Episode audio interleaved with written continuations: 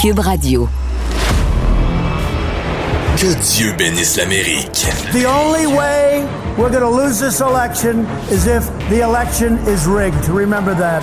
This is the most unusual campaign, I think, in modern history. Que Dieu bénisse l'Amérique. Avec Vincent Dessureau. Cube Radio.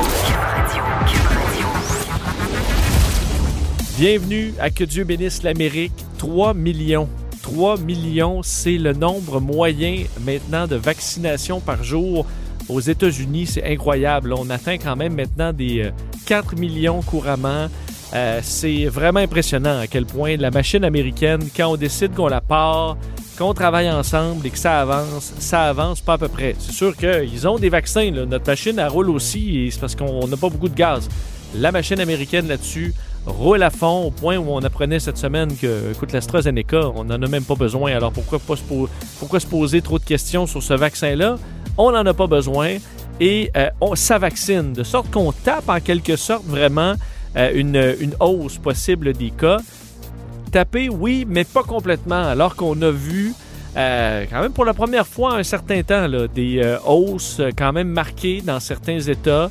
Euh, en raison, entre autres, des variants qui s'étendent aux États-Unis comme chez nous, évidemment, euh, s'étendent moins vite parce que la vaccination, d'un, il y a plus d'Américains qui l'ont eu là, au prorata, donc sûr qu'il y a une partie des Américains qui sont protégés.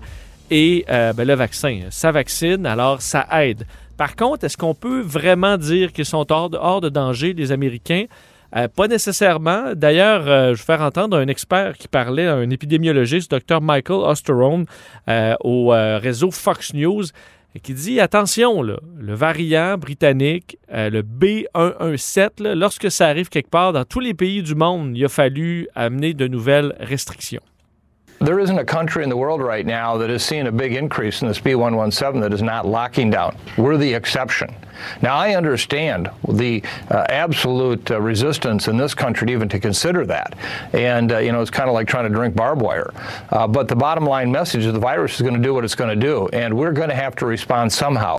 Bon, nous devrons répondre d'une façon ou d'une autre, et on disait que les États-Unis étaient l'exception, un pays qui n'a pas euh, durci les règles alors que le variant britannique s'installe. C'est sûr qu'effectivement, euh, le variant britannique euh, peu installé, installé dans plusieurs pays où il n'y avait pas de vaccination aussi intense. Même le Royaume-Uni où le variant britannique est apparu, euh, ils ont réussi à faire baisser la mortalité de presque 1000 morts par jour à 30, 40, 50 dans certains cas.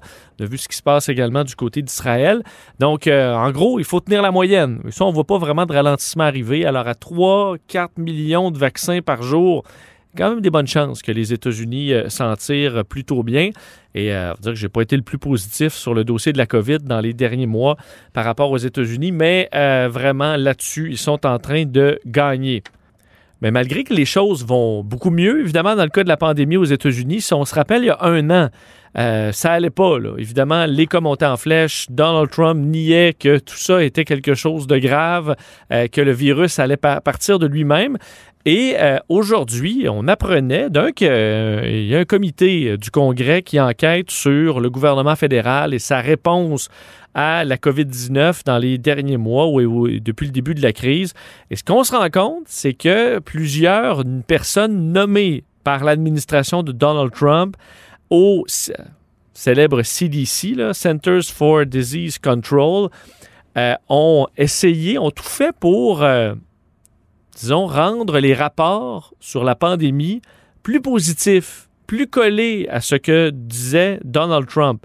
Entre autres, Paul Alexander, conseiller dans le domaine de la santé et des euh, services sociaux, euh, qui a, dans un courriel obtenu donc par cette équipe euh, qui enquête, deux exemples où il se vante par courriel d'avoir réussi à faire changer le ton de la CDC, entre autres en disant qu'on a, qu'il a réussi à retirer une référence au fait que le virus euh, ben, avait présentement des éclosions importantes dans le milieu scolaire. Alors, il a réussi à faire enlever ça du communiqué et ensuite, dans un courriel, envoyait le message suivant. C'est une petite victoire, mais une victoire quand même. Yippee! Avec plein de points d'exclamation. Donc, très fier de dire qu'on a retiré une information comme quoi il y avait des éclosions dans les écoles pour se coller au discours de Trump que tout allait bien.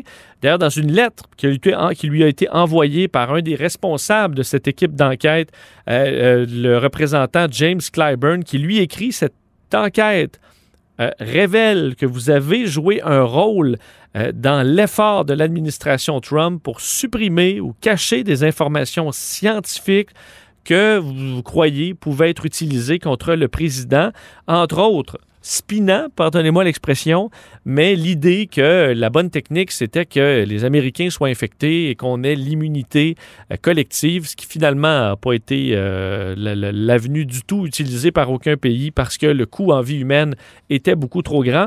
Donc, au moment où on essayait de pousser là, pour se coller au discours du président, vous rappelez quand même quel était ce discours du président il y a un an? Now, the virus that we're talking about having to do, you know, a lot of people think that goes away in April with the heat, as the heat comes in. Uh, typically, that will go away in April. I've spoken to uh, President Xi. They're getting it more and more under control. So uh, I think that's a problem that's going to go away. But when you have 15 people, and the 15 within a couple of days is going to be down to close to zero, uh, That's a pretty good job we've done. It's going to disappear. One day it's like a miracle. It will disappear.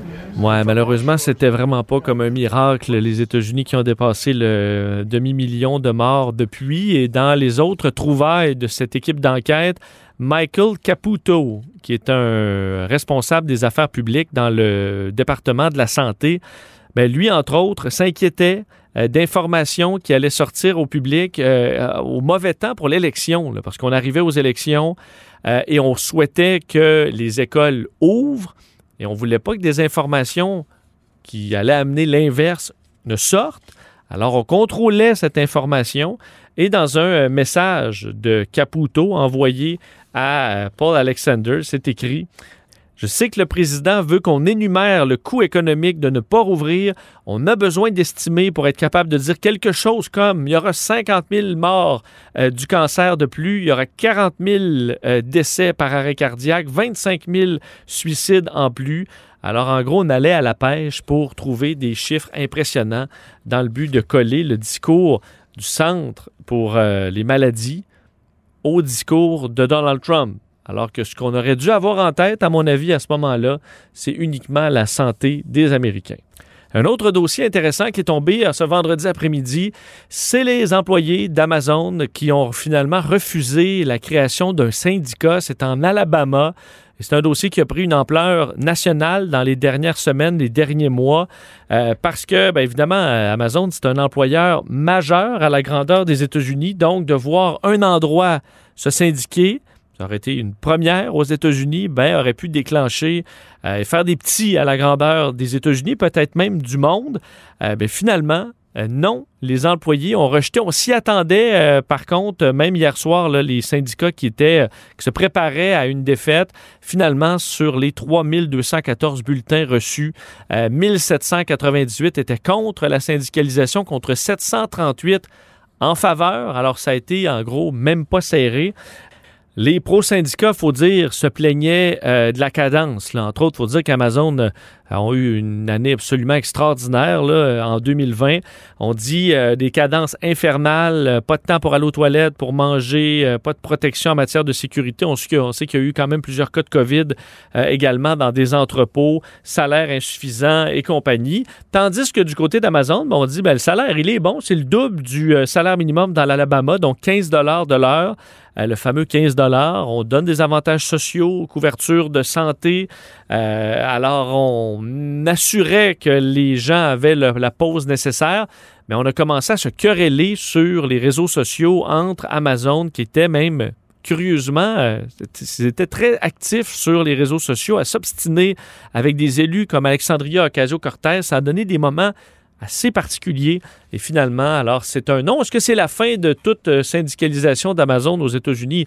Assurément pas. Mais euh, c'est une victoire pour Amazon et une défaite pour les syndicats très clair aujourd'hui. Manquez pas le reste de l'émission, on aura Luc La Liberté et on va se déplacer au Texas qui a été au centre de l'actualité euh, dimanche avec ce stade rempli de partisans pour voir une game de baseball qui n'a pas fait l'unanimité, évidemment pour des raisons de santé, mais les gens au Texas sont vaccinés, portaient le masque en grande partie. Alors, est-ce que c'était bon? Est-ce que c'était mauvais? Quelle est l'idée euh, qu'ont les Texans de la façon dont leur gouvernement a géré la crise? On en parle avec un Québécois qui habite à Houston. Manquez pas ça.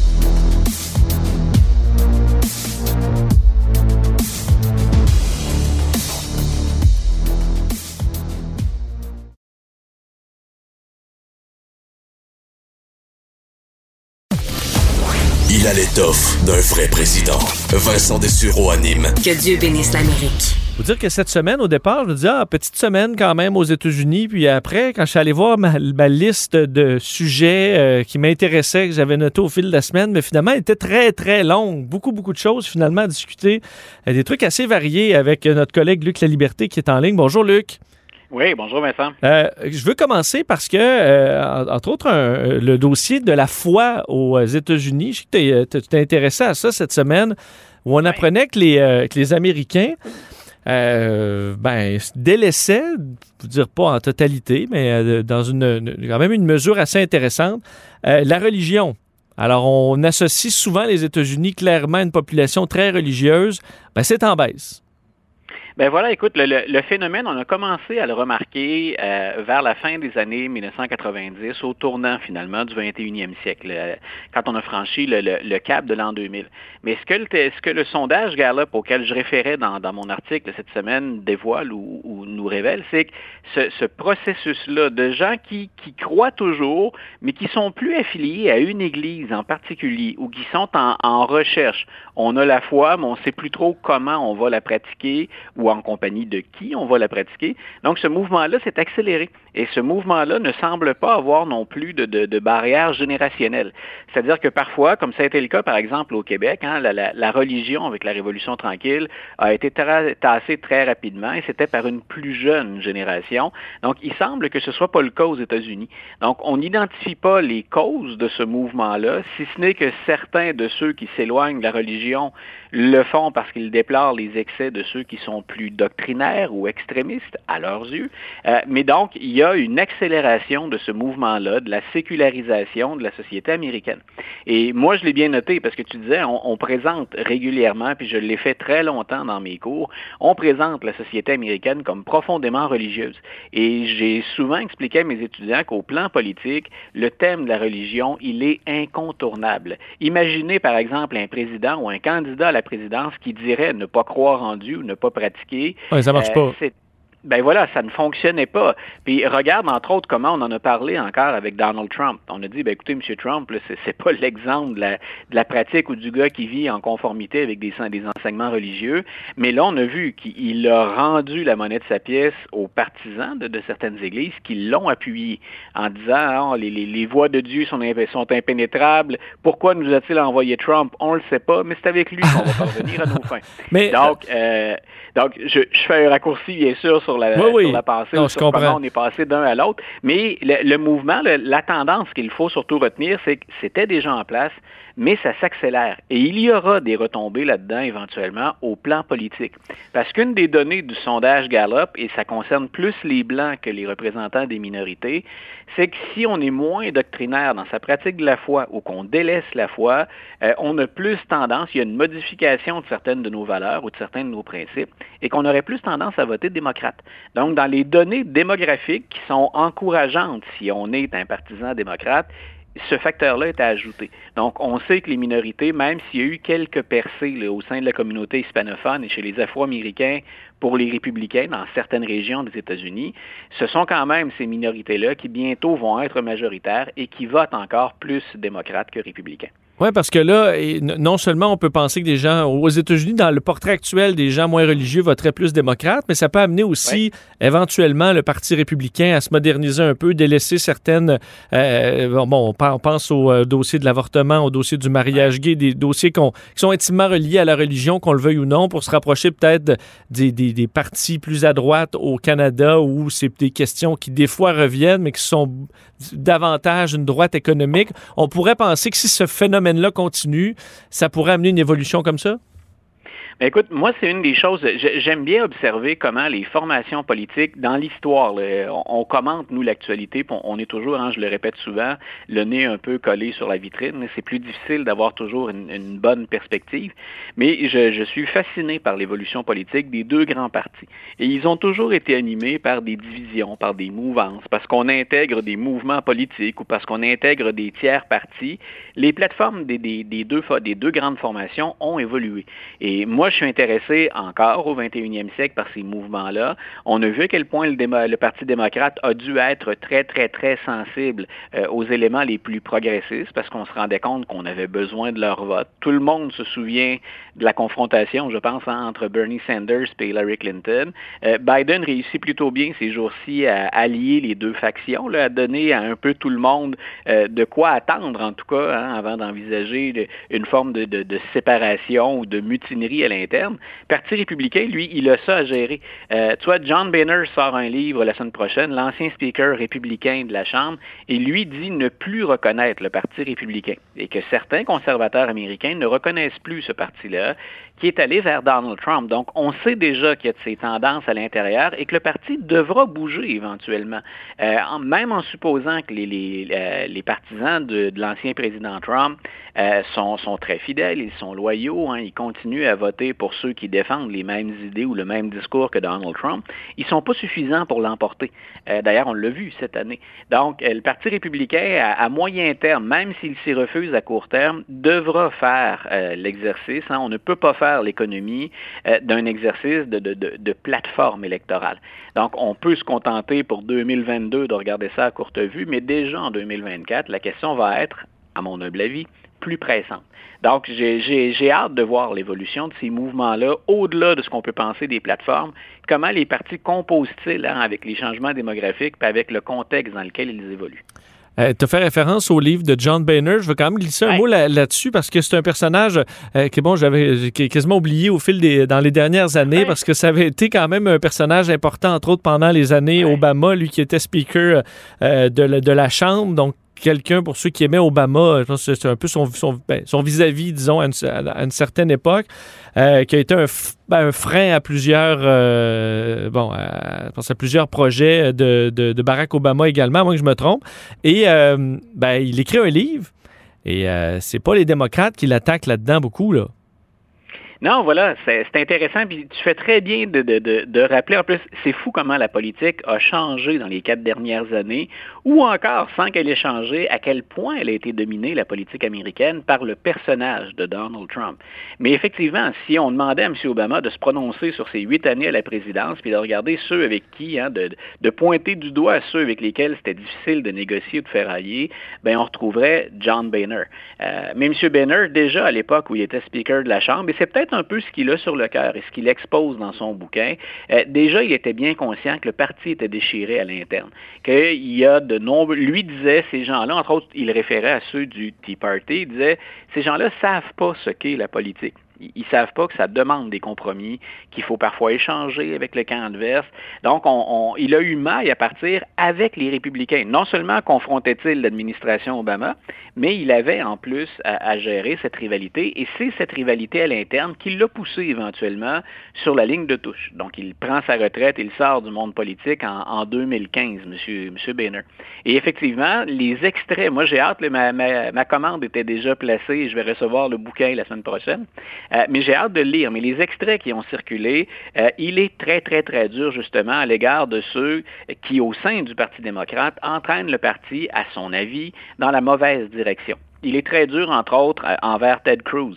Et euh, nos auditeurs vont peut-être se rappeler, ceux qui s'intéressent beaucoup à la politique américaine, vont peut-être se rappeler qu'en 2015, Boehner avait surnommé ou qualifié Ted Cruz de Lucifer in the flesh, le diable en personne. Donc, euh, c'est pas très tendre, on peut pas parler de petits mots doux non plus dans ce cas-là. Euh, et il le trouve carrément de nos jours, là, fin 2020, début 2021. il le considère vraiment comme quelqu'un de dangereux et d'irresponsable. Mais il est encore plus dur que ça à l'endroit de l'ancien président Trump et l'attaque la plus, la plus dure qu'il ou le coup le plus dur qu'il porte à Donald Trump, c'est quand il évoque le 6 janvier, le fameux attentat contre euh, le Capitole. parce que lui, il n'y a pas de débat à savoir est-ce que c'est la faute à Trump ou pas. C'est sa non, carrément, Lui, voilà, carrément, il est responsable de cet incident-là. Donc, bien sûr, ça, ça, rend ça intéressant pour les démocrates parce que là, le coup est porté par un membre du Parti républicain. C'est toujours un républicain, John Boehner, mais très critique de cette faction-là qui, selon lui, euh, le, parti du, droit chemin. C'est un peu comme ça qu'on peut, résumer sa position. Donc, mais je répète, en même temps, ben, Boehner a été victime un peu aussi des querelles internes et poussé vers, euh, vers la sortie. Donc, est-ce que c'est un règlement de compte? En tout cas, les républicains auraient peut-être aimé parler d'autre chose, eux qui, mine de rien, hein, dans les deux dernières semaines, euh, ont presque oublié que ça s'était passé le 6 janvier, puis que euh, même au contraire, euh, dans les derniers sondages, beaucoup de républicains croient que ceux qui ont attaqué le, le, Capitole le 6 janvier, c'est l'extrême gauche, ou c'est ce qu'ils aiment bien appeler Antifa. ça n'a pas collé beaucoup, là, cette théorie-là, il me semble. Non, mais c'est quand même chez les républicains ce qui circule comme principale thèse. Ils sont plus de 50% à croire à ça. Donc, pour le bénéfice des auditeurs, bien sûr, ce n'est pas la population américaine, mais ça veut dire qu'il y a encore un certain nombre de républicains qui, par intérêt ou par insouciance, vivent dans le déni. Hmm. Bon. Penses-tu qu'on va recevoir, ressortir des certaines citations de ce livre-là euh, au moment opportun dans les prochaines campagnes électorales de la provenance des démocrates? Ah, bien entendu, on a intérêt à tout récupérer en politique, qu'on soit républicain ou démocrate. Donc, j'ai bien hâte d'ailleurs ce que va, euh, à quel accueil il va avoir droit John Boehner. C'est le 13, la journée de la sortie, si ma mémoire est bonne, de la parution du, du livre. Donc, on peut s'attendre, bien entendu, à ce que les, les, éditoriaux des grands journaux y fassent référence, puis qu'ils se paient le luxe d'une tournée euh, de, des, émissions de fin de soirée ou des émissions d'intérêt public ou de, de, politique américaine. Maintenant, est-ce qu'on va accrocher beaucoup? Est-ce que les gens ont déjà oublié qui est John Boehner? Est-ce que c'est pas déjà pour certains républicains un has-been? Euh, on verra. Donc, euh, c'est très, très clair. Ted Cruz, lui, a eu une réponse assez radicale et rapide, c'est « va te faire foutre ». Donc, lui aussi, pas, pas ménagé, il n'est pas allé avec le dos de la cuillère. C'était carrément, c'était aussi cru que ça, la, réponse de M. Cruz. Et on soupçonne si Donald Trump avait son Twitter encore ouvert, euh, on aurait vu la même chose euh, assez rapidement. Euh, parlons, Luc, quand même, au centre de, de, bon, de, de, cette semaine dans l'actualité américaine, il y a les armes à feu, encore une fois, qui reviennent. Joe Biden euh, l'avait dit, il veut s'attaquer euh, aux, armes à feu, a parlé d'une épidémie, a parlé d'une honte internationale, le fait que, bon, évidemment, il y a des violences à ce niveau-là par armes à feu dans leur pays. Et bon, je pense qu'il a utilisé peut-être les bons mots là-dessus. Par contre, les bons moyens, ça, c'est plus dur à trouver. Là. Alors, est-ce qu'il a été est-ce que c'est de trop petites mesures qu'il a annoncées ou dans le fond, c'est tout ce qu'il pouvait se permettre? Euh, je pense que ta, ta, dernière, ta dernière option est la bonne. C'est sur la question des armes à feu. On l'a entendu d'ailleurs avec, euh, avec le président Obama pendant huit ans. Euh, c'est plus facile d'avoir un discours ferme, hein, puis d'avoir un discours qui condamne cette violence-là, puis le, la, la, circulation des, des, armes et le recours aux armes à feu aux États-Unis. C'est beaucoup plus difficile à mettre en œuvre. De, ça fait un quart de siècle que j'enseigne l'histoire américaine, puis que malheureusement, ce sujet-là, puis le nombre de décès, ça revient à chaque année. En 2020, d'ailleurs, on a un record. si je me souviens bien, on a franchi la barre des 40 000. On est à 43 000 homicides morts attribuables au recours à l'utilisation d'une arme à feu. Donc, c'est énorme. Moi, je pense que Joe Biden, euh, on, l'a poussé un peu à intervenir de façon prématurée. C'est-à-dire que M. Biden l'avait dit en campagne électorale, euh, j'embrasse cette cause-là et je veux la porter. Euh, maintenant, les événements des dernières semaines ont précipité son entrée en scène sur cette question-là. Euh, donc, on, l'a vu, malheureusement encore, les tueries se sont multipliées et tous ceux qui, à l'intérieur de son parti, sont des activistes plus, plus farouches, plus virulents sur cette question-là, critiquaient la Maison-Blanche pour son absence de mesures. Donc, moi, je pense qu'un peu comme ça a été le cas sur l'immigration. Euh, Joe Biden a dû intervenir beaucoup plus rapidement que ce qu'il souhaitait faire. Donc, les mots sont importants. Les mesures qu'il met en place, elles ne sont pas insignifiantes. Ce sont des milliards de dollars, 5 milliards de dollars qu'il investit dans la prévention et la sensibilisation. Euh, pour un pays elle est, euh, de la grandeur des États-Unis, bien sûr, à plus de 300 millions d'habitants, c'est encore insuffisant, mais c'est quand même 5 milliards de dollars supplémentaires. Euh, il va s'en prendre aussi à ce qu'on appelle les, armes fantômes, hein, ces kits qu'on peut assembler, qu'on peut acheter en ligne et assembler. il s'est donné un nouveau, entre guillemets, chef de police aussi pour intervenir sur la question des armes à feu, mais c'est effectivement trop peu. il l'a souligné à sa manière. Il n'a pas dit j'en fais trop peu, il a dit remarquer au euh, que ce n'est qu'un premier pas. Mais je répète, je pense que pour Biden, c'était à ses yeux, à lui, prématuré. Il n'a pas eu le choix d'intervenir. Les événements, bien sûr, hein, entre le plan A qu'on a quand on entre à la Maison-Blanche et ce que les événements nous permettent de faire ou de ne pas faire, ben dans ce cas-ci, il a dû agir et se prononcer beaucoup plus rapidement que ce qu'il souhaitait. Mais est-ce qu'on est vraiment est-ce qu'on s'attendait à ce qu'il n'y ait pas de fusillade aux États-Unis pendant un an, dans la mesure où on le sait, là, ça va se produire et ça va se produire à nouveau, puis ils seront forcés de ben, réagir. Il va en arriver une autre. Il y en a eu une ce matin euh, euh, au Texas. Ça se poursuit, là. Voilà. Et c'est parce que M. Biden, quand je dis qu'il c'est pas qu'il s'attendait pas, bien sûr, à, une absence ou à, une trêve de ce côté-là, euh, mais je pense qu'il y en a eu une. Elles se sont multipliées, elles se sont hmm. collées très, très rapidement.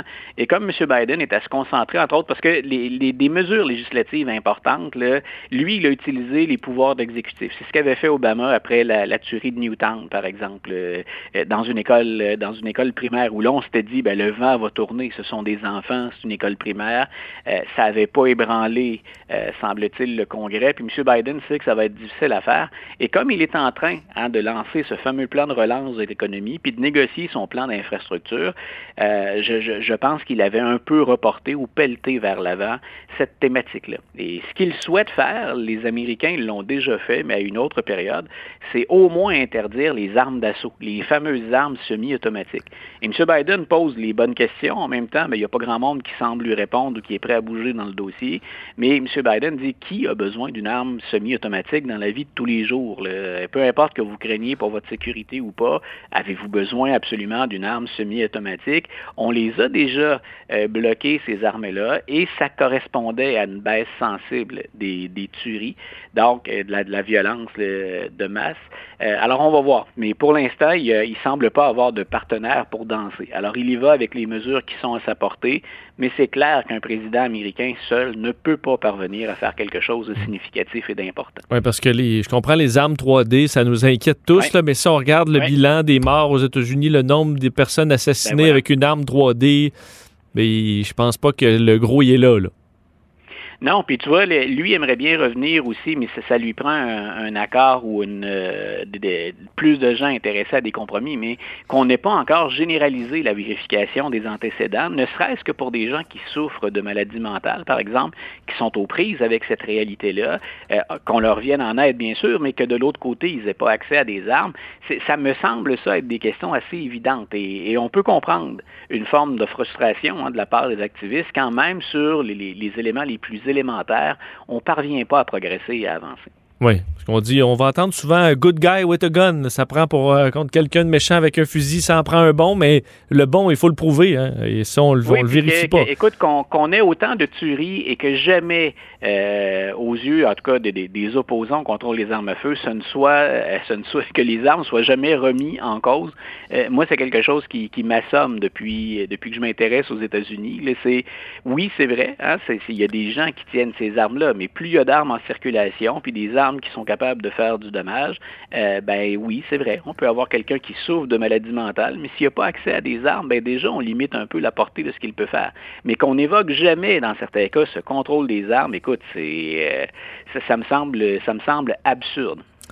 Euh, Luc, il faut que je, bon, je te pose la question sur euh, ce qui se passe en Georgie, euh, le scandale, ben, tout le débat là, et, dans lequel le baseball majeur s'est plongé. Il faut dire dans les dernières années, il y a eu quand même quelques conflits entre des grandes ligues professionnelles qui ont décidé de, de, de, se commettre dans certains dossiers plus politiques ou, ou sociaux. Et là, ben, les républicains, ça, ça tourne un peu au, cirque là, où on dénonce la décision du baseball majeur de retirer, on sait, le match des étoiles à la ville d'Atlanta à cause de ces mesures. Euh, certains vont dire que c'est pour supprimer du vote, d'autres pour, pour encadrer le droit de vote. Euh, c'est un beau fouillis quand même c'est un beau fouillis, puis il n'y a, pas de, a pas de solution facile encore là euh, à l'horizon. Euh, mais on, est rendu, tu le soulignais, un peu dans, les extrêmes. Par exemple, un des arguments maintenant préférés, un des arguments les plus faciles, parce que tout le monde a, été interpellé, je pense, par cette réalité-là aux États-Unis et de notre côté de la frontière, euh, c'est ce qu'on appelle la, culture du bannissement, hein, ou la cancel culture. Donc on a dit, ce sont cette fameuse mouvance dans laquelle d'ailleurs on embarque pas mal de monde, de plus en plus, de gens qu'on appelle des ce, serait ces gens-là qui seraient maintenant au contrôle, hein, en contrôle des grandes compagnies qui tirent les ficelles ou encore qui contrôlent le baseball majeur. Ça, c'était euh, un des gros arguments du Parti républicain ou des élus républicains après cette décision-là du baseball majeur. Euh, peut-être qu'on fait des, points avec ça ou qu'on se gagne du temps, mais c'est absolument ridicule comme, euh, argumentaire. Euh, au-delà de ça, moi, je pense que ce qui est plus important, je pense que c'est le, collègue Pierre Martin dans le journal qui soulignait cette semaine, il y a une question identitaire qui est très, très, très importante aux États-Unis. Et à partir du moment où on a l'impression qu'on avantage des minorités ou qu'on tient compte des droits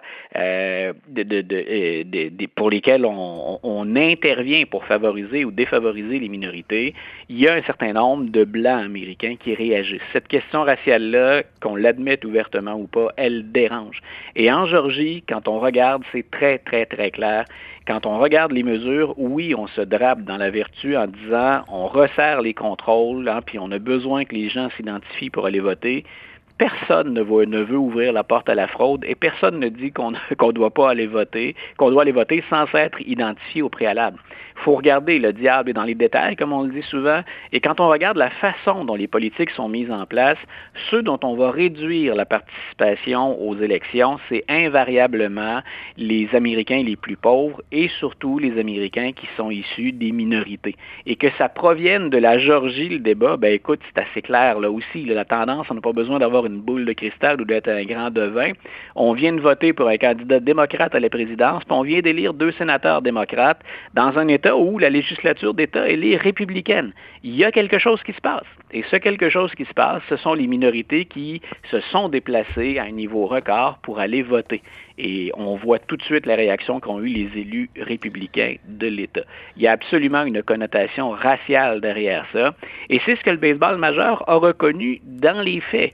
Euh, est-ce que c'était une bonne décision d'affaires pour le baseball? Est-ce que c'est une bonne décision d'affaires pour Coca-Cola, pour Delta?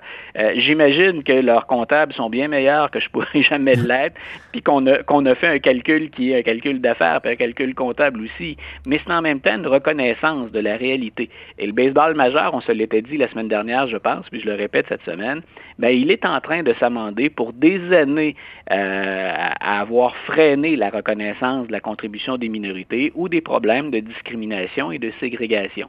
Donc, qu'on reconnaisse depuis un an la contribution, l'existence des Negro Leagues, hein, ces fameuses ligues noires où se sont démarqués de très, très grands joueurs, dont on reconnaît la valeur maintenant, mais qu'on reconnaisse aussi euh, ce problème en Georgie.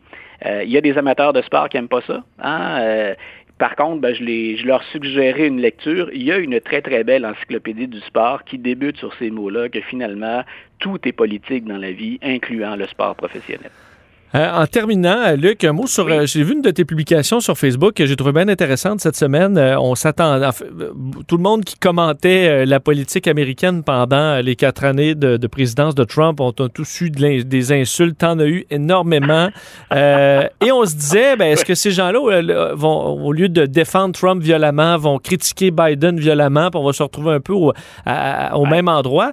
Et c'est pas du moins ce que tu sens sur tes réseaux sociaux. Il y a clairement un gros changement de ton sur les réseaux sociaux?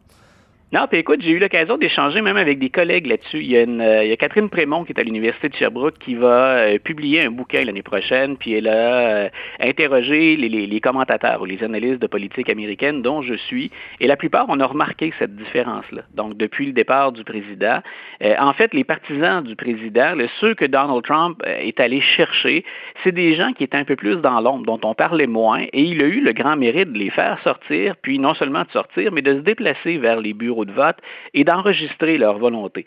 Donc, ces gens-là l'ont perçu comme un meneur, hein, comme un véritable leader. Pour eux, c'était celui qui allait les guider vers une sortie de crise, parce que c'est comme ça qu'ils percevaient leur existence.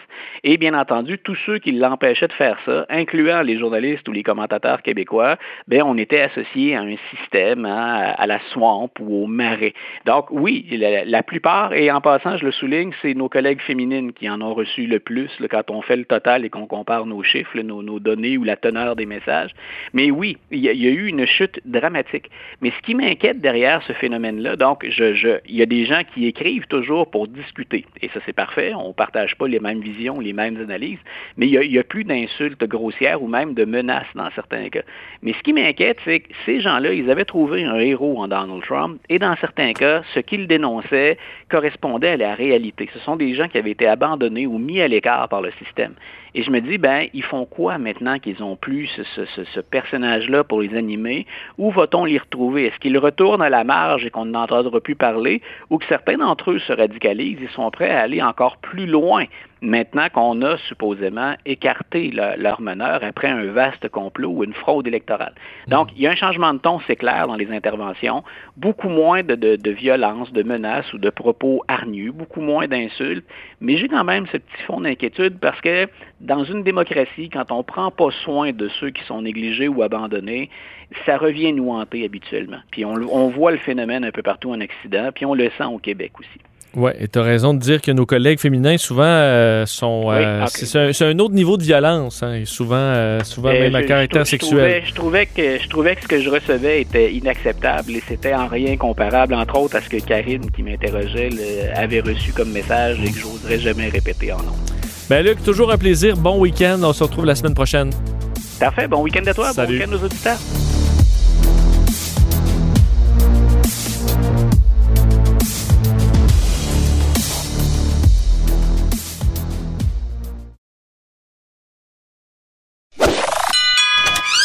Si la Maison Blanche était à vendre, ça ferait longtemps qu'il l'aurait achetée. Vous écoutez Que Dieu bénisse l'Amérique avec Vincent Dessureau. Dans l'actualité américaine, cette semaine, on a beaucoup parlé du Texas, euh, entre autres parce que vous avez vu euh, les, euh, les, des partisans pour une première fois dans un stade plein au baseball. On se souvient que euh, les fans des Rangers du Texas ont pu assister malheureusement à la défaite de leur équipe euh, dans un stade plein, 38 283 spectateurs, une, une, première évidemment en temps de pandémie.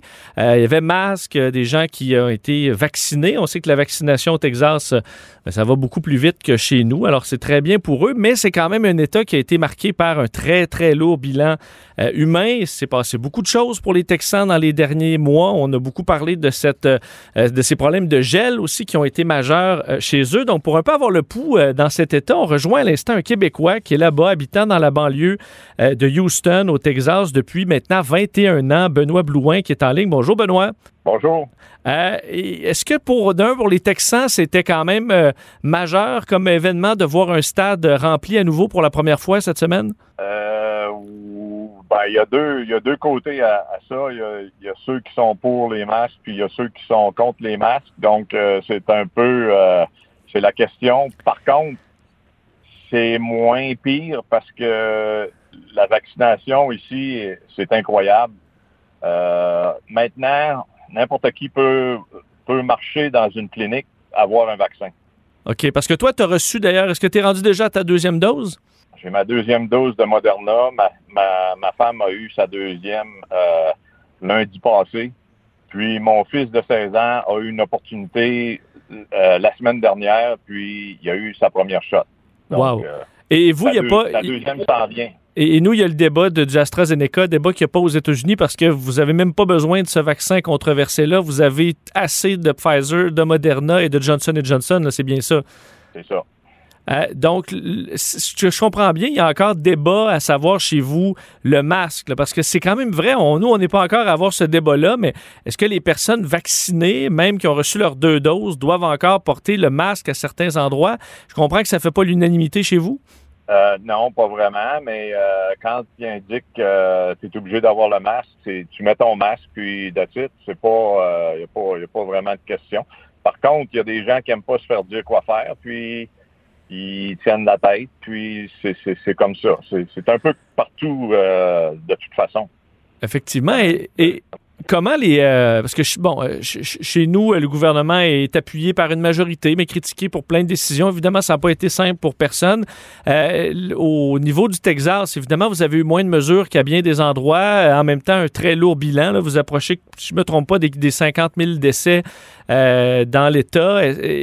L'opinion publique en général sur les interventions de votre gouvernement, euh, euh, comment on peut la décrire? Ben, ça dépend de quel côté vous votez. C'est ça. C'est tout simplement ça. C'est il y en a qui s'occupent pas du tout du voisin, puis ils sortent, puis il y a des parties. Puis il y en a qui, sont confinés, puis ils veulent rien savoir de, d'aucun contact. Par contre, qu'est-ce qu'on a, nous, de notre côté, avant le gel? on peut faire beaucoup d'activités dehors, à l'extérieur. Donc, c'est un peu, euh, c'est un peu qu'est-ce qui nous aide. Mais c'est sûr qu'il y a eu beaucoup de décès, puis ça, il n'y a, rien qu'on peut faire. Euh, vous parliez justement du, gel. Euh, est-ce que ça, ça a été plus dommageable quasiment pour le gouvernement que, les, que, la COVID? Est-ce qu'il y avait ce niveau-là de frustration envers les autorités? Ben, il y a des, il y a des, cas de justice qui sont qui qui, sont actifs présentement parce que il y en a qui ont pas fait leur travail, puis c'est devenu privé, puis euh, tout ce qui s'ensuit, c'est que il y en a qui ont pas fait leur travail, puis la suite, c'est euh, la population en a souffert. Dans votre coin, est-ce que vous l'avez vécu, ça? Est-ce que quel genre de problème vous avez eu? Ah, euh, ça a gelé. Euh, nous, euh, on a perdu des choses de, de, pour, pour, la piscine, mais c'est pas c'est rien comparé à, aux gens qui, euh, qui, ont, qui ont eu de l'eau dans les, dans, les, dans les maisons. Le, le, chauffe-eau est dans le grenier. Puis si ça gèle dans le grenier, puis ça, ça se met à couler partout, puis tu as un deux étages, ça, c'est fini, là. Il faut, faut refaire la maison. Euh, donc, c'était vraiment terrible. C'est inexcusable disons ça comme ça, c'est inexcusable. Puis, je crois qu'il y en a qui vont tomber parce que c'est pas, euh, pas une chose qui aurait dû arriver. Pensez-vous que les, que les changements vont être faits rapidement ou, euh, vu que l'événement est passé, on va rapidement passer à d'autres choses? Il va falloir que ça se règle parce que les ouragans s'en viennent. Puis, c'est, c'est, c'est, c'est pas, ça gèlera pas, mais on peut manquer de courant pareil. Donc, euh, c'est, c'est la situation qui s'en vient. Mais euh, les gouvernements s'en occupent présentement pour rétablir, je crois, puis euh, pour faire le point sur qu'est-ce qui s'est pas fait. Puis j'espère que la situation va se régler. Euh, vous êtes dans un État qui est républicain, quoique les démocrates euh, croyaient même à un moment donné avoir des chances euh, chez vous. Est-ce que le, qu'est-ce qui a changé au niveau des discussions politiques que les gens ont au Texas depuis l'arrivée de Joe Biden? Est-ce que tout s'est calmé? Est-ce qu'il y a eu un peu un désintérêt pour l'actualité politique américaine ou au contraire, on surveille ce que Biden fait et ça fait des débats? Ah oui, oui, ça fait des débats, mais euh, ça dépend avec qui tu parles. Puis euh, moi, j'ai des j'ai des hardcore, des amis hardcore républicains. Puis tout ce qu'il fait, c'est pas bon. Mais la vie finit pas. Puis euh, c'est hmm. moi, je n'ai pas vraiment d'opinion parce que je, je fais, je peux pas parler de politique avec mes amis. Ils voudront plus me parler.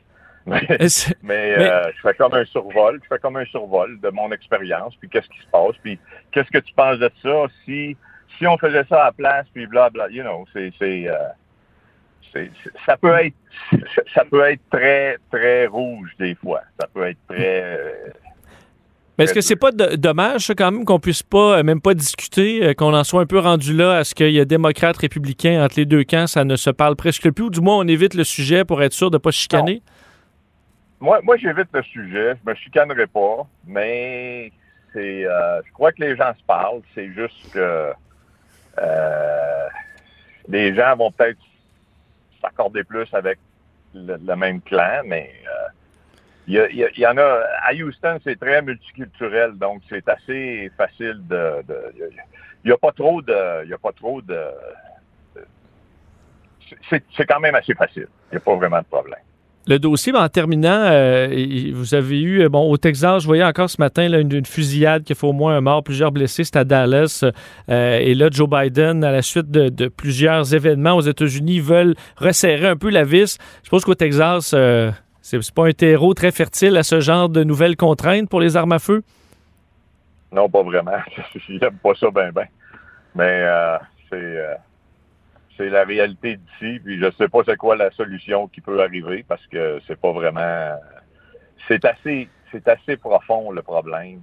Donc euh, ça peut peut pas se faire juste en claquant des doigts ou en, faisant une loi, c'est presque impossible. Ça va aller beaucoup plus loin parce que c'est pas euh, il y, a, des armes partout. Il y a des armes partout. Donc euh, le problème est très très délicat.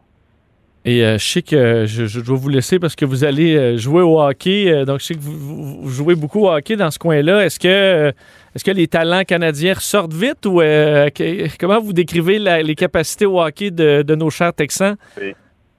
C'est comme, c'est comme quand j'ai quitté en 99, c'est les mêmes ligues de garage. Il y a, il y a des gens qui ont joué NHL dans, dans, dans la Ligue nationale il y a des, gens qui ont joué dans junior, puis il y a des ligues pour tous les niveaux. Puis euh, justement, euh, le mois prochain, on a un tournoi. Puis euh, tout va bien. Puis c'est très, c'est fantastique parce qu'on n'est pas dépaysé. Vivre ici, c'est comme être à Montréal. Sauf que c'est un peu plus grand comme territoire. Donc j'aime bien ça. Ben, c'était très intéressant de vous parler. On a hâte d'arriver au, euh, niveau de vaccination que vous, euh, que vous avez euh, chez vous. Benoît Blouin, merci infiniment. Bienvenue. Benoît Blouin est habitant de la banlieue de Houston au Texas depuis 21 ans. Il allait rentrer dans l'aréna carrément pour aller jouer au hockey. Les Texans qui, ouais, ils l'ont eu dur. C'est comme en deux teintes parce que eux, le soleil brille en ce moment. Là. Ils sont vaccinés, puis ils nous le disaient, même son, son jeune de 16 ans est vacciné. Euh, lui et sa femme ont leurs deux doses de Moderna. Il faut rappeler, euh, quand même, le Texas, c'est vraiment c'est plus de 49 000 morts. c'est énorme, presque 3 millions de cas pour une population, je ne me trompe pas, d'à peu près 28 millions. donc, c'est l'hécatombe. En fait, c'est le, le troisième État le plus, où il y a eu le plus de morts de la COVID dans le pays où il y a le plus de morts de la COVID. Alors, c'est vraiment la pointe au niveau des décès. Euh, le, bon, le Texas, mais évidemment, ils ont eu des politiques plus, euh, beaucoup moins strictes, ce qui a fait plaisir à une partie de l'électorat. C'est quand même très rouge, effectivement, euh, le, secteur du Texas. Et bien, les yeux se tournaient vers le Texas dimanche pour ce match de baseball. On a hâte d'arriver là, euh, ça c'est clair. Et la question du masque, est-ce qu'on porte le masque, est-ce qu'on porte pas le masque, j'ose croire qu'on sera tous vaccinés deux doses, qu'à un moment donné, on pourra le laisser de, côté. Mais euh, peut-être pas pour l'instant, parce qu'il faut avoir quand même des réponses claires. La Maison-Blanche, d'ailleurs, qui avait désapprouvé un peu tout ça, on voyait, semble-t-il, aussi beaucoup de gens qui retiraient euh, leur masque alors que c'était pas toujours bien appliqué. mais ça fera du bien de voir des événements reprendre un peu partout, en espérant que ça déclenche pas d'autres éclosions. Faut dire que pendant ce temps-là, aux États-Unis, ça se passe plutôt bien au nombre de cas. Évidemment, il y a les variants qui s'installent, mais la vaccination va tellement, tellement vite que ça semble pas sur le point de monter, du moins certainement pas en flèche.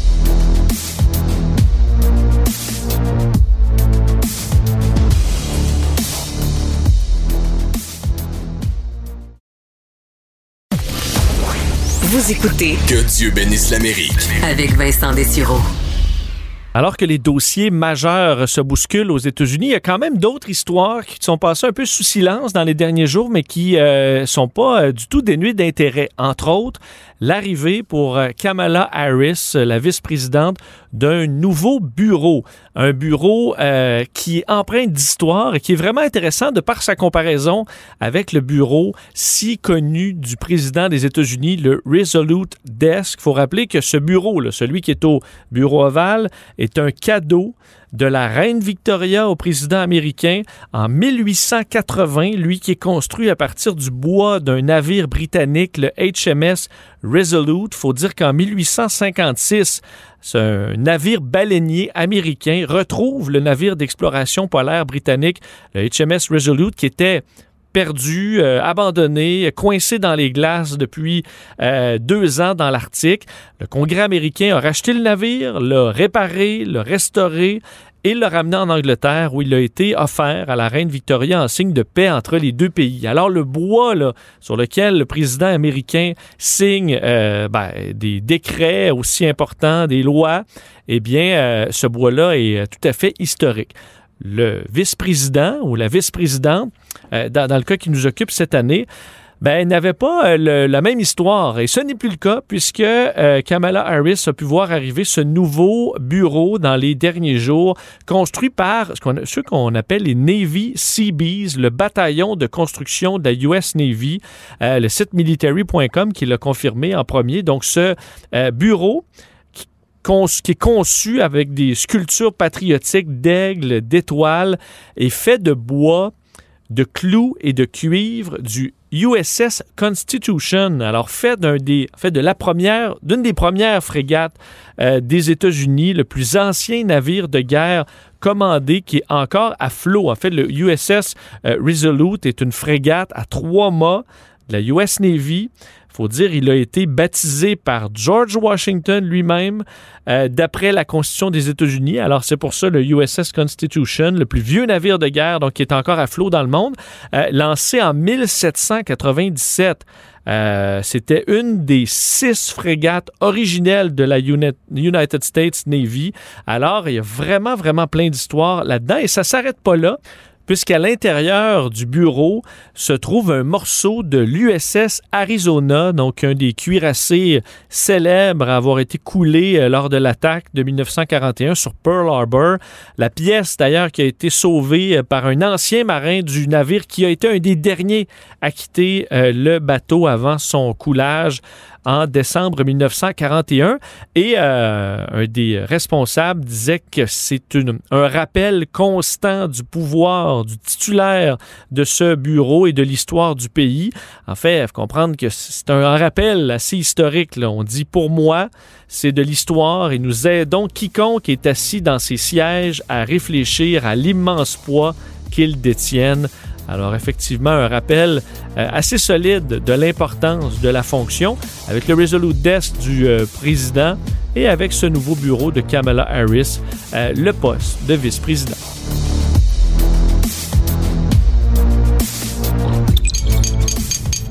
Cube Radio.